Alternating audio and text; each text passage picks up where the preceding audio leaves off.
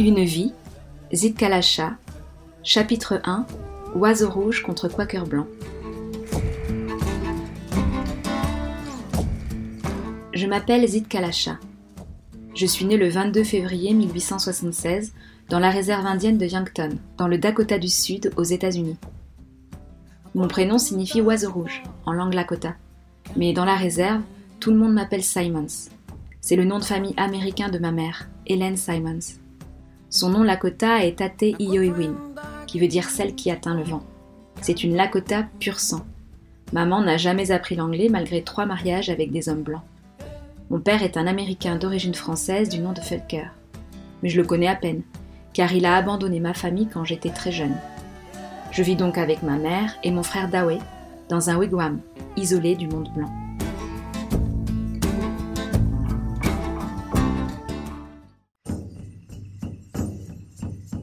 Les visages pâles nous appellent les Sioux, mais nous, nous nous désignons Lakota, qui signifie amitié et unité dans notre langue, alors que le mot Sioux est un surnom péjoratif qui veut dire petit serpent.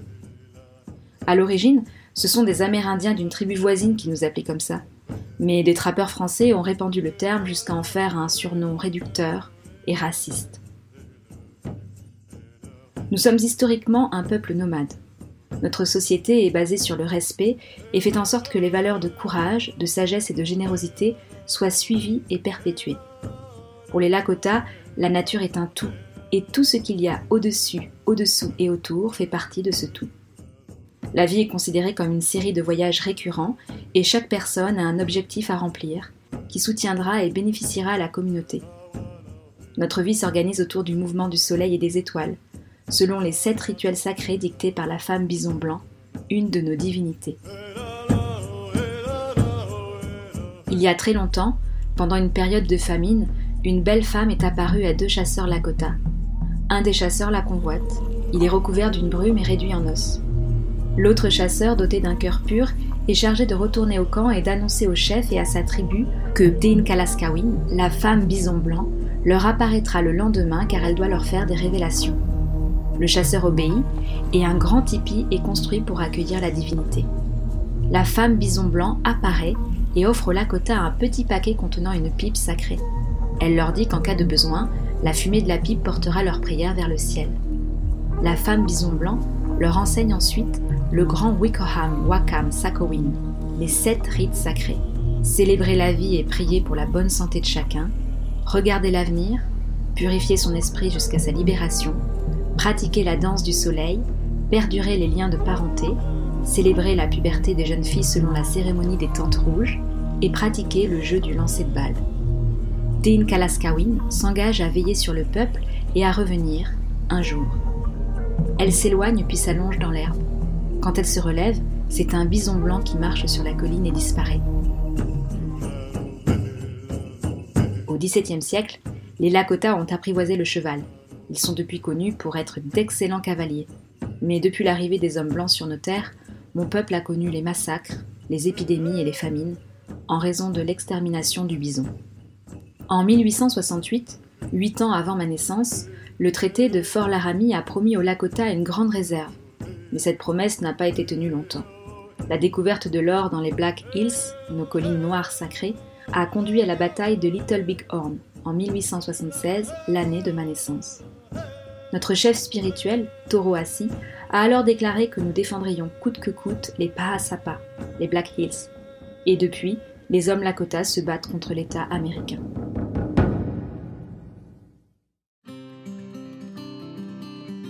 Petite, chaque journée est une aventure.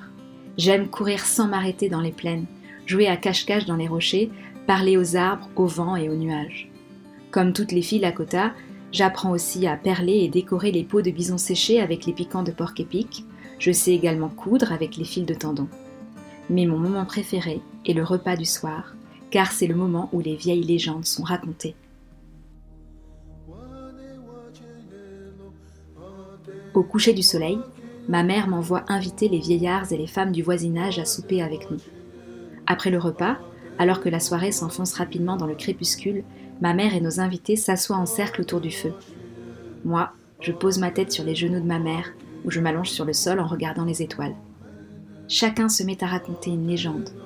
quand le hurlement lointain d'une meute de loups ou le ululement d'un hibou au fond de la rivière m'effraie, je me blottis sur les genoux de ma mère, qui jette régulièrement des bâtons secs dans le feu pour raviver les flammes. Un soir, une vieille femme raconte une histoire au sujet d'une fille dont le pouvoir est caché derrière les tatouages de son visage. Je m'endors avant la fin. Depuis cette nuit-là, les gens de ma tribu qui portent des tatouages me font peur. Je vis malgré tout les plus belles années de ma vie, celles de la liberté et du bonheur.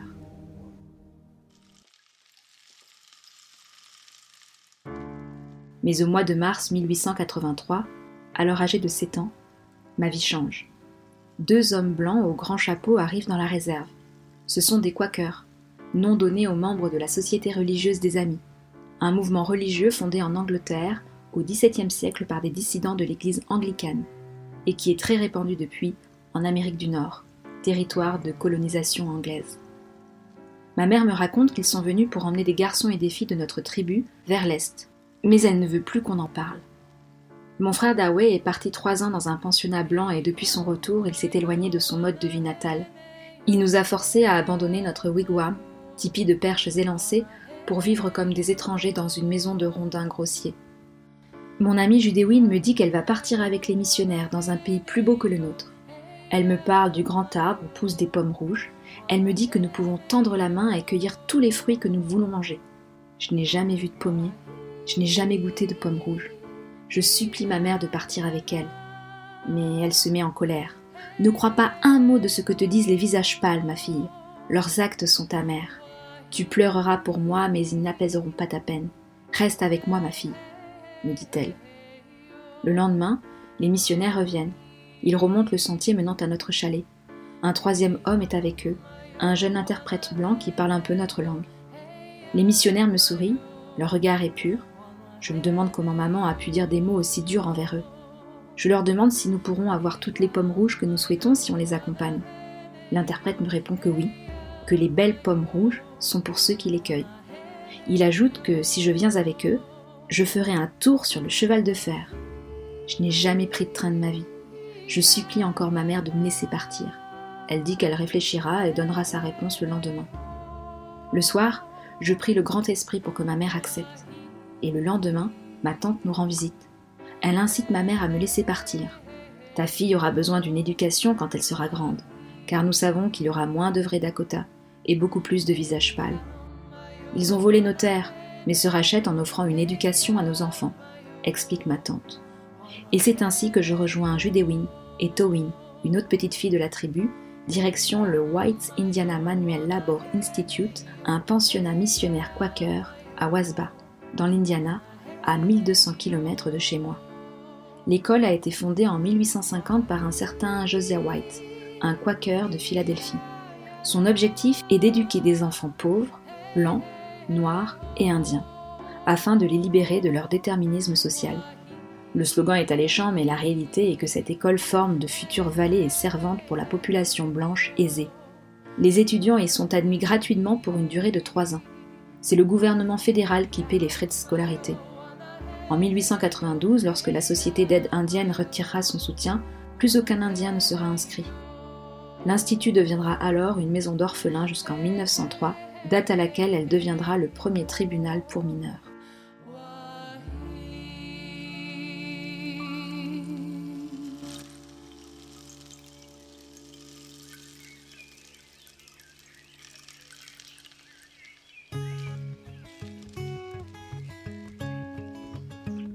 Le jour du départ arrive.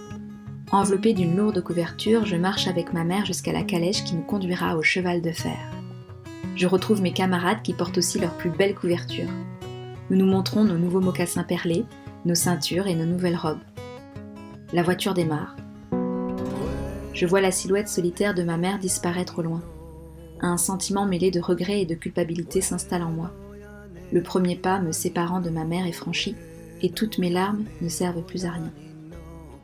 Le chagrin passé, je me mets à rêver du pays des pommes rouges, d'y errer aussi librement et joyeusement que lorsque nous chassons les ombres des nuages sur les plaines du Dakota. Après plusieurs jours de voyage, nous arrivons enfin. Nous pénétrons dans la cour de l'école en pleine nuit. Il n'y a pas un bruit, puis la porte d'entrée s'ouvre. Une lumière éclatante surgit, inondant des visages pâles aux regards curieux. Mon corps tremble, plus de peur que de froid malgré la neige sur laquelle je marche pour la première fois. Nous entrons et par réflexe de protection, je me tiens contre le mur. La forte lumière m'éblouit les yeux. Le bruit des chaussures sur le plancher de bois agresse mes oreilles. Au milieu de toute cette confusion, deux mains me saisissent. C'est une femme pâle aux joues roses qui me prend dans ses bras. Je me sens à la fois effrayée et humiliée. Je la regarde droit dans les yeux pour lui signifier de me reposer, mais elle me fait sauter de haut en bas avec un enthousiasme détonnant. Ma mère n'a jamais fait de sa petite fille un jouet. Me souvenant de cela, je commence à pleurer. On me met alors devant une table chargée de nourriture. Comme je n'arrête pas de pleurer, l'un des élèves plus âgés me glisse à l'oreille, dans ma langue, Attends d'être seule la nuit pour pleurer. Je réclame ma mère, mon frère Dawei, ma tante, mais les visages pâles ne comprennent pas mon chagrin. Après le repas, nous sommes emmenés vers une pente ascendante de caisses en bois que j'ai appris plus tard à nommer escalier. Au sommet se trouve une salle calme, faiblement éclairée. Sur toute la longueur du mur, de nombreux lits étroits sont alignés. Sur ces lits gisent des têtes brunes endormies, sortant juste des couvertures. Je partage un lit avec une grande fille qui parle ma langue maternelle et me rassure. Me voilà donc arrivée dans le pays merveilleux des pommes rouges. Mais je ne suis pas aussi heureuse que je l'avais pensé. Mon voyage et les vues ahurissantes m'ont épuisée. Je m'endors en poussant des sanglots profonds et fatigués. Mes larmes se sèchent en longues traînées sur mes joues, car ni ma tante ni ma mère ne sont là pour les essuyer.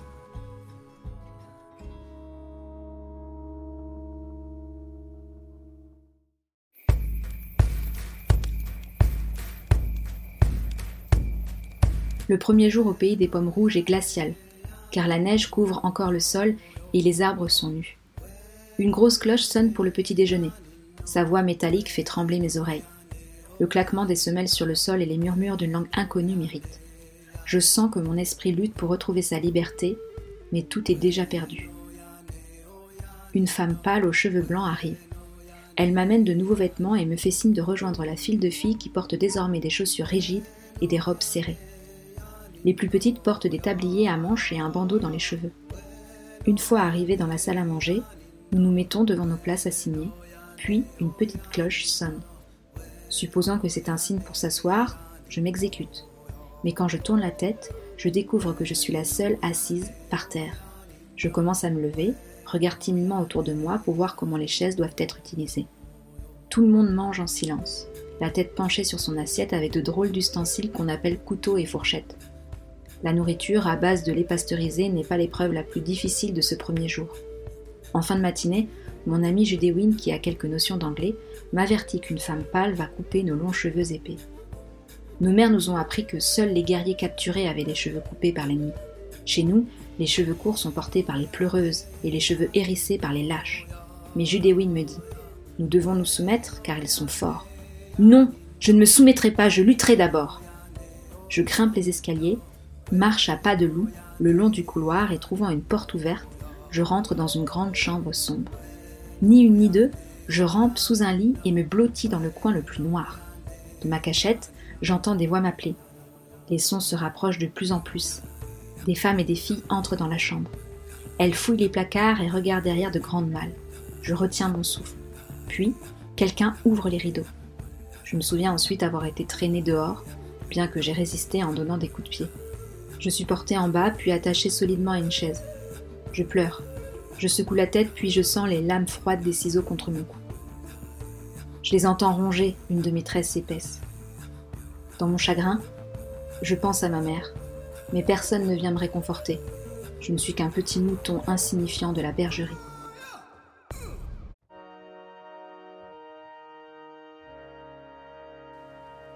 On me donne un prénom de blanc, Gertrude on nous force à prier comme des quakers, à apprendre des passages des évangiles.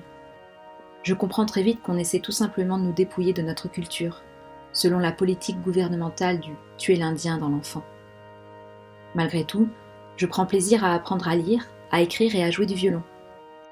C'est d'ailleurs ce qui me sauve, car je vois de nombreux élèves indiens déprimés et même mourir, loin de leur tribu, si chaleureuse et bienveillante. Je reste dans l'école jusqu'en 1887. J'ai alors 11 ans. Je retourne dans la réserve de Yankton et retrouve ma mère, mais je constate combien les Quakers ont causé de dégâts dans le tissu de la société Lakota. Beaucoup ont abandonné la voie rouge pour se conformer à la culture blanche. La cohésion entre les membres de notre communauté est rompue. La gestion de la réserve n'entraîne que des conflits.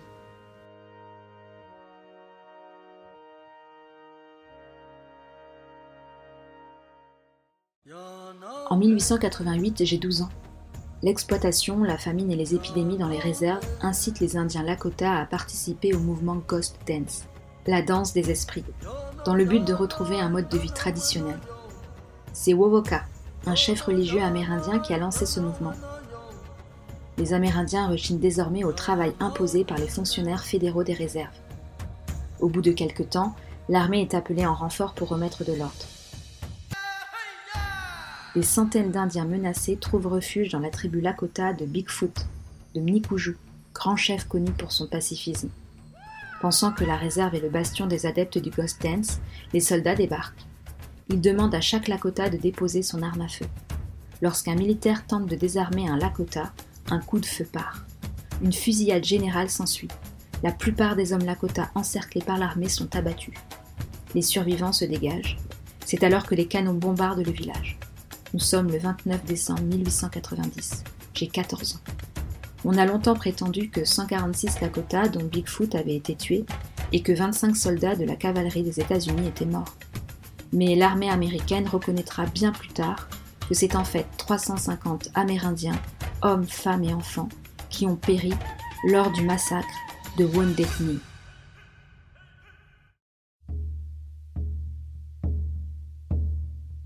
danse dans un crâne de bison. Il faisait nuit sur la terre plate. Sur la voûte céleste scintillaient les étoiles en apparat rouge et jaune. La lune, tel un fil d'argent parmi les étoiles, dérivait lentement sous l'horizon. Comme chaque nuit noire, les Lakota se retrouvaient pour s'ébattre sous les étoiles. Ils dansaient en tapant du pied sur la terre sombre et chantaient avec des voix caverneuses. Ils s'essoufflaient mais jamais ne s'arrêtaient. Or, cette nuit-là, la cérémonie fut interrompue par des bruits de pas étranges à proximité. Les Lakota s'enfuirent aussitôt dans les ombres profondes de la nuit. Là, ils étaient à l'abri de tous les dangers, pensait-il. Mais dans cette nuit très noire, loin des plaines et du fond boisé de la rivière, deux boules de feu étaient apparues. Elles s'enfonçaient lentement dans la plaine, devenaient plus grosses et plus brillantes. L'obscurité semblait cacher le corps de cette créature aux yeux de feu, Bientôt, les boules s'arrêtèrent juste au-dessus d'une touffe d'herbe de la prairie. Serait-ce un chat sauvage rôdant sur ses pattes douces et furtives?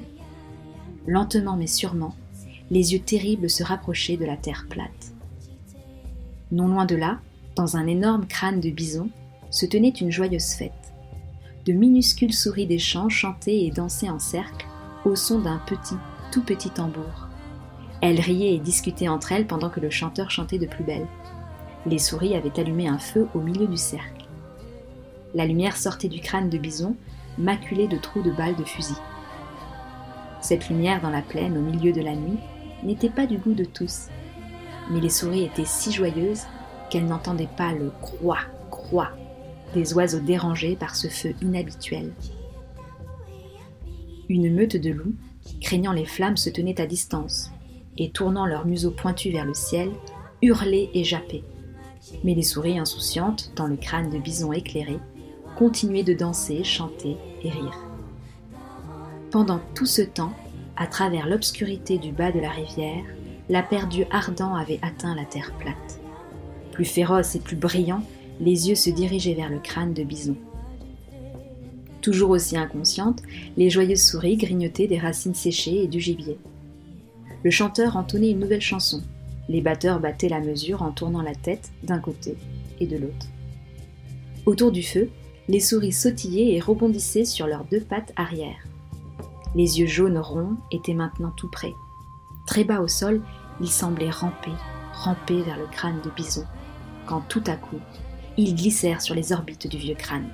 L'esprit du bison couina une souris effrayée en sautant d'un trou à l'arrière du crâne. Un chat, un chat crièrent d'autres souris en s'échappant elles aussi. Bientôt, le silence se fit et la nuit redevint noire.